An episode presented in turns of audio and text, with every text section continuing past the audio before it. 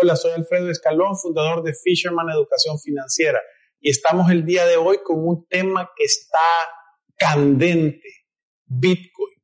¿Qué va a pasar? ¿Cuáles son esos signos de interrogación? En Fisherman creemos que la solución es la educación y a través de esto queremos llevar esta serie de videos, de podcast y de webinars para que la gente entienda en realidad qué es lo que va a suceder y qué es la mejor manera de hacer esto. Y para eso tengo a dos expertos en el tema, Carlos Amaya y Marilú de Burgos. Bienvenidos, ¿cómo están? Muy bien, muchas gracias por la invitación, Alfredo. Marilú. Gracias, Carlos, porque nos está acompañando. Yo creo que este tema, como Alfredo te está diciendo, ha generado un montón de dudas en las personas, principalmente porque no conocíamos mucho del tema y no pensamos que esta ley se iba a aprobar con tanta agilidad como se ha aprobado. Y creo que como lo dice Alfredo, la respuesta a todas las interrogantes que las personas pueden tener es educación. Y para llevar esa educación lo más importante es regresar a la base, que les logremos explicar qué es una criptomoneda, qué tipos de criptomoneda, de criptomoneda existen y cuál es la más conocida, que es la que ahora El Salvador ha, adoptado como una moneda de curso legal, que es el Bitcoin. Sí, pero antes de eso, Carlos, tal vez contanos un poquito de tu experiencia y de tu parte del conocimiento técnico para que la gente tenga referencia a qué te dedicas y qué haces. Súper, pues mira, eh, yo tengo formación en ingeniería en sistemas y me desarrollé como programador web, ¿verdad? Actualmente eh, soy el fundador de una consultora de crecimiento, ¿verdad? Básicamente lo que nos dedicamos es ayudar a potenciar a las empresas a través del canal digital. Montamos toda su plataforma tecnológica para luego correr una estrategia donde el canal digital le comience a aportar ventas significativas al negocio para que eventualmente pues eh, eh, genere un crecimiento exponencial. Eso es lo que la gente diría un tequi. Totalmente. Totalmente. Yo, yo, creo que eso viene a responder por qué te tenemos aquí. no, es, no, es, que se nos ocurrió como quién puede venir a hablar de esto, sino que creo que sos la persona adecuada para venir a hablar de esto. Apasionado por la tecnología eh, 24-7. Y, y, tal vez yo digo, cada vez que yo tengo una duda, eh, o sea, yo le hablo a Carlos en la parte de digital, él es nuestro consultor en Fisherman Digital al igual que Mario, nos ayudan y nos dan consejos y nos ayudan a nosotros, los, yo casi que por un poquito no soy baby boomer, entonces para mí, para mí, para mí todavía es un, es un, es un reto estar eso y, y, sé que para muchas personas es así. Ahora, les quiero decir que nos hemos educado y, y, entendemos esto, le hemos dedicado tiempo. Eh, coyunturalmente desde hace seis meses hemos estado trabajando con gente y, por eso es que estamos un poquito más versados en el tema y tal vez eh, en la parte de educación financiera, como viene a afectar esto, la parte del dinero, creo que podemos dar un montón de perspectivas. Por, por eso creo que la primera pregunta que hizo Marilu es la correcta, explicarnos en, en el lenguaje más sencillo y más básico qué es una criptomoneda. Bueno, mira, una criptomoneda al final del día es una representación de un activo digital, ¿verdad? Existen muchas criptomonedas. La más popular y la que se conoce como la que inició toda esta revolución es el Bitcoin. ¿Qué es lo diferente y qué es lo innovador de las criptomonedas? Es que trabajan bajo un sistema en Internet descentralizado. ¿A qué me refiero con descentralizado? Es decir, que no está regulado por un ente, por un Estado, por un gobierno o por un banco como generalmente pasa con las monedas como el dólar, el euro, el yen y todas las divisas que existen. Al no estar descentralizado, bueno, ¿quién lo controla? Lo controla la comunidad, ¿verdad? Em, cualquier persona que se quiera montar sobre esto, ¿verdad? Puede bajar el programa y comenzar a correr esto, e, esta base de datos que, que se conoce como el blockchain. Pero al final del día es una base de datos que guarda todos los registros de esta criptomoneda, ¿verdad? Como te digo, la más popular es, el Bitcoin. Sí, y fíjate que yo, eh, según entendí, después de leer todo lo que he leído, esto es una comunidad que, que se autodomina como los cyberpunks y ellos lo que querían era hacer, era sacar al, al sistema regulatorio del intercambio de moneda y que esta fuera un, una plataforma que funcionara para hacer algo, para hacer transacciones de dinero peer-to-peer, -peer, quiere decir persona a persona, sin que alguien, alguien, sin que un tercero confiable la tenga que recibir para poderla trasladar. Totalmente. En este escenario, ese tercero confiable se vuelve la comunidad, ¿verdad? O sea, es como el poder hacia las personas, ¿verdad? Definitivamente.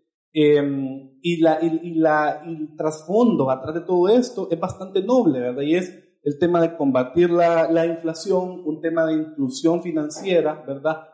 Em, y, y, de hacer más accesible todo el tema del dinero digital, ¿verdad?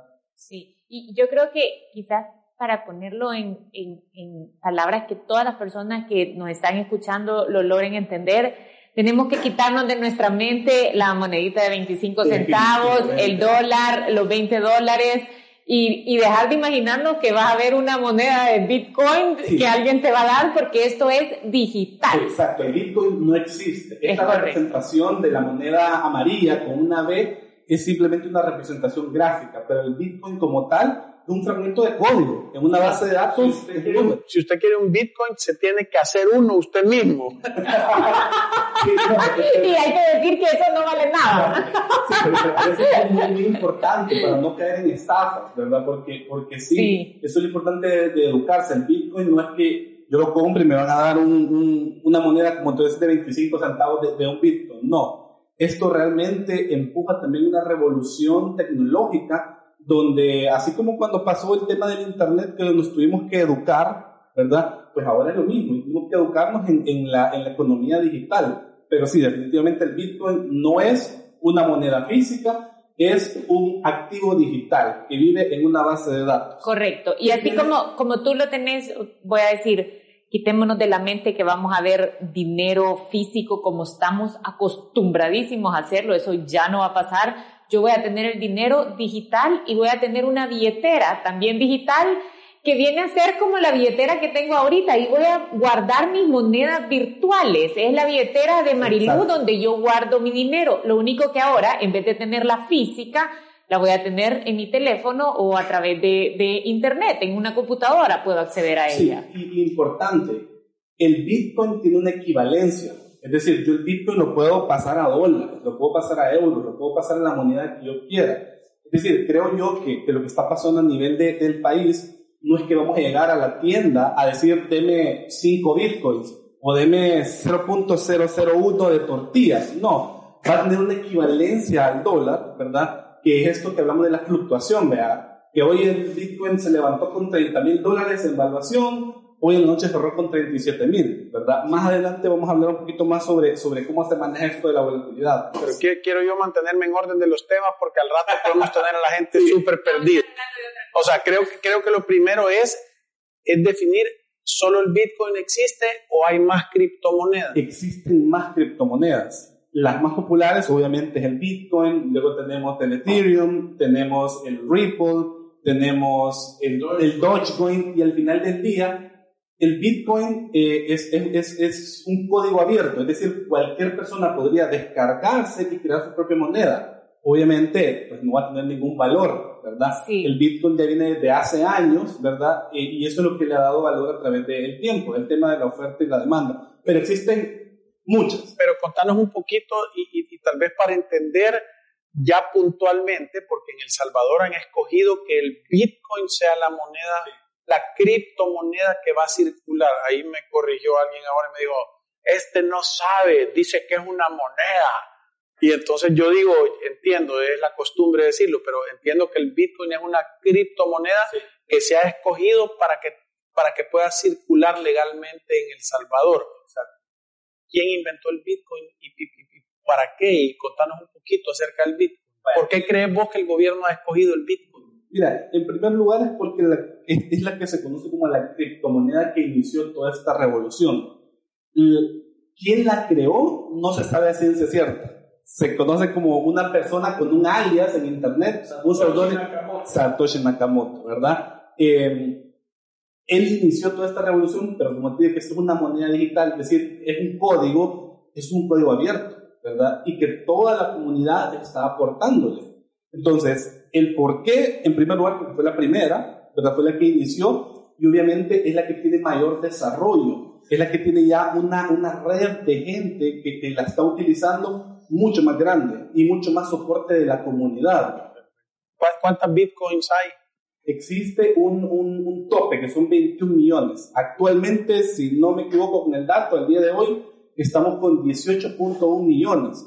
Quizás acá Marilu nos puede aportar sobre qué, qué, qué, qué, tiene que ver con que tenga un tope, ¿verdad? Sí, yo, yo, yo creo que eso es importante. Cuando hablamos de que esto tiene un tope, en realidad muchas personas escogen tener sus dólares, pasarlo a criptomonedas porque ha sido como este mecanismo de protegerse de la inflación. Sí, entonces, como son limitadas, a diferencia de los dólares, que puedes imprimir un montón y lanzarlos al mercado y nosotros sentimos o a veces decimos y nos quejamos de cómo sube de precio las cosas o qué caro se ha vuelto la vida y decimos es que la inflación nos está impactando, hoy con dinero puedes comprar menos, el Bitcoin no funciona de esa manera. Al ser limitado, tú vas comprando cada vez fracciones más pequeñas de esa moneda, pero eso vale más.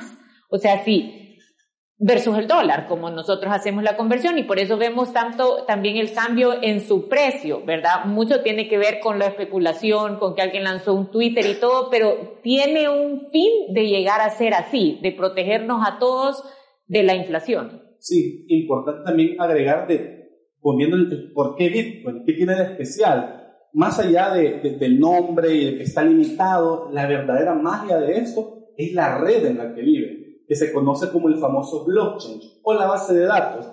¿Qué tiene de particular? Es que te permite hacer transacciones sumamente seguras porque están validadas por cada una de las personas de la comunidad, que son millones de personas a través del mundo. Número dos, no existe ningún ente regulatorio como un banco que te cobre una, una, un porcentaje por la transacción de, de, transferir un Bitcoin de Carlos a Marilu, ¿verdad? Eh, y, tercero, pues es, es, todo el tema de la, de, la, de la rapidez, ¿verdad?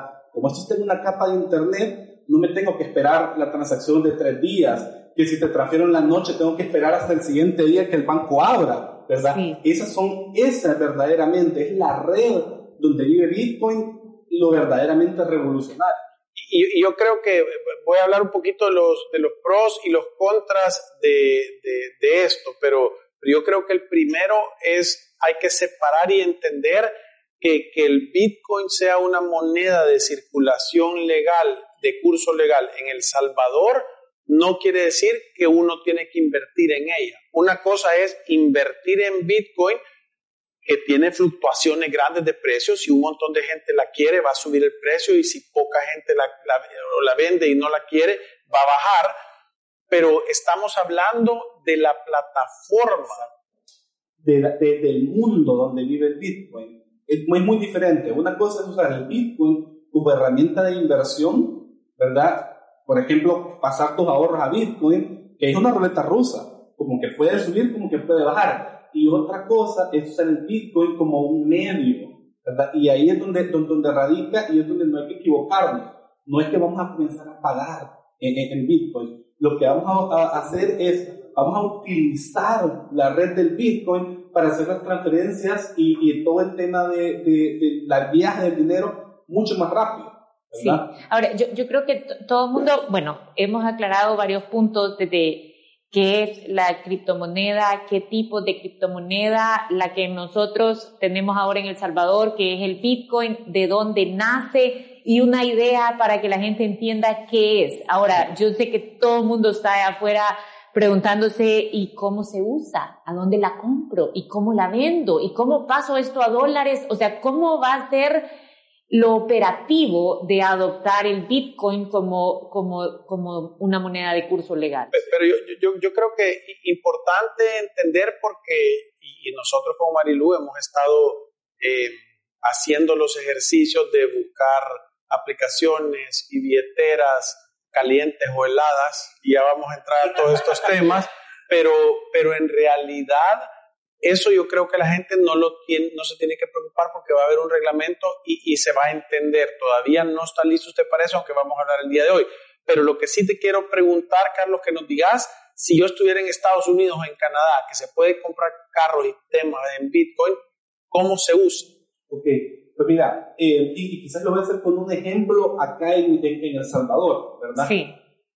Tú hablabas del tema de la billetera. ¿verdad? Que se conoce en el mundo de las criptomonedas como la famosa wallet, que básicamente es la representación digital de una billetera que en vez de meter billetes, lo que voy a meter son códigos. Porque un Bitcoin al final es una línea de números, ¿verdad?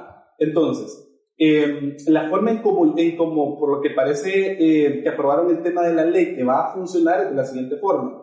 Yo voy a tener mi billetera, ¿verdad? Mi, mi, la billetera, de Carlos. La billetera de Carlos. Sí. Yo a esta billetera le tengo que meter mi moneda local, ¿verdad? Vamos a hacer como que yo tengo dólares. Entonces, yo quiero pasarle 5 dólares a Marilu y Marilu ahorita está de viaje en Italia y traigo 5 dólares. ¿Cómo te los paso, verdad? Yo agarro mi billetera, la abro en mi teléfono, eso es importante. Esto es una, la billetera es una aplicación, es un software que vive en el teléfono como también en el navegador web, ¿verdad? Donde usted visita Facebook, Instagram, lo mismo, ¿verdad? En, Internet. o sea que para, para, voy a llevarlo un poco más despacio, para eh, voy a decir cosas simples, yo me meto a la app de billetera, billetera, no sé cuándo, me meto, perdón, a la tienda y bajo una billetera. bajo una aplicación de una billetera y entonces yo voy a tener una billetera, esto me va a registrar, le voy a poner mi nombre, me va a identificar, le voy a poner mi código de seguridad, X, Y, Z, y de ahí voy a tener una billetera.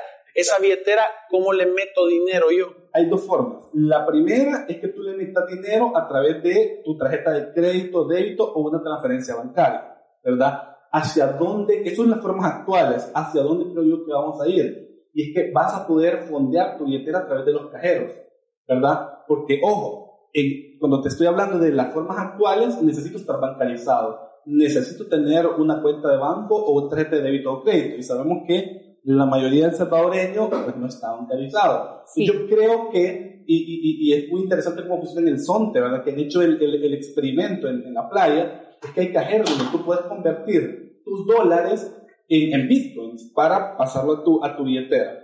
Pero al final del día yo la billetera le meto dinero a través de mi cuenta de banco o actualmente o a través de mi tarjeta de débito o crédito. Yo, imagínate, le, le meto los 5 dólares que le debo a Marilu. ¿Cómo se los transfiero? Lo que va a hacer esta billetera, ¿verdad? Para transferirle este dinero a Marilu es, esos 5 dólares es, ok, transferir a Marilu, ¿verdad? Ya sea a través de su número de teléfono, su usuario, su correo, el identificador único de, de Marilu. Estos 5 dólares van a viajar a la red de Bitcoin y se van a transformar en, un, en, en una porción de, en el equivalente a 5 dólares en Bitcoin. A la hora, a la hora de ese momento, ¿verdad? al convertirse en un Bitcoin, entra en esta famosa base descentralizada, que es rápida, que es segura y que no tiene ningún tipo de comisión. Viaja a través del Internet a la, a la a billetera, Marilu y la Marilu hace el proceso interno, e, e inverso, perdón, del Bitcoin lo transforma a la moneda de tu preferencia, que puede ser el euro, que puede ser el dólar, ¿verdad? Y te lo transforma. Esto se va a hacer en microsegundos. Pero voy a hacerte una pregunta. ¿Existe la posibilidad de que yo le mande 5 dólares a la Marilu y porque el Bitcoin fluctuó le lleguen 4.50? En teoría, eh, eh, sí, de que puede pasar, puede pasar. Pero en teoría, al menos aquí en El Salvador, por eso es que una parte de la ley dice que van a crear un fondo de 150 millones a través del pan de sal para protegernos a los salvadoreños sobre esa fluctuación aunque es poco probable porque esto que te estoy diciendo va a pasar en cuestión de micras de segundo, ¿verdad? Que lo mejor van a hacer... O sea, ¿qué voy a decir? Para efectos prácticos es que no te va a pasar. Exacto, no te va a pasar. Sí, no es que porque la gente, y, yo quiero aclarar aquí, porque la gente un montón de, de, de, las preguntas que nos ha hecho estos días es, o sea que si me pagan en la noche 300 dólares de mi salario, voy a amanecer en la mañana y voy a tener 240. Y a la gente le da pavor y tiene toda la razón del mundo. Entonces, normalmente eh, entiendo yo que lo que va a suceder es que vos la vas a pagar y la persona que recibe va a tener la opción, dependiendo de la aplicación, de ver si la transforma a dólares o a monedas estables, stablecoins. Exacto. Entonces, en teoría, tú no vas a perder. Son 5 dólares que te pasé, 5 dólares que tú vas a recibir. Y ahora, como eso ya va a ser un método de pago, lo mismo tú vas a poder hacer. Vas a poder llegar al restaurante, al hotel, a pagar con eso, ¿verdad? Y, y, la verdadera innovación está en ese viaje. Porque pues vamos a, lo que tenemos actualmente. Si yo te quisiera pasar esos 5 dólares, tiene que ser una, una, transferencia internacional que tarda días, que no, le puedes mandar 5 dólares, te va a costar 25, 35, 45, 55 dólares mandar. Exacto. Y ahora pues va a ser totalmente posible y al instante, al momento que yo quiera, ¿verdad? Y también funciona al revés. ¿Qué pasa con la gente que tiene bitcoins? Existe un montón de gente que desde hace años compró bitcoins, pero va a poder venir a El Salvador y va a poder... Pero, pero voy, a, voy, a, voy a hacer el resumen. O sea que solo para entender, o sea, para poder usarla, tú vas a tener que tener un programa que se llama billetera. Eh, eh, también vas a poder tener un programa para poder comprar y vender bitcoins, ¿verdad? y lo vas a poder cambiar entre la gente sin que haya una comisión o sin que exista un tercero. Y esa es la primera parte. Con esto nos vamos a ir a un corte y regresamos en unos momentos.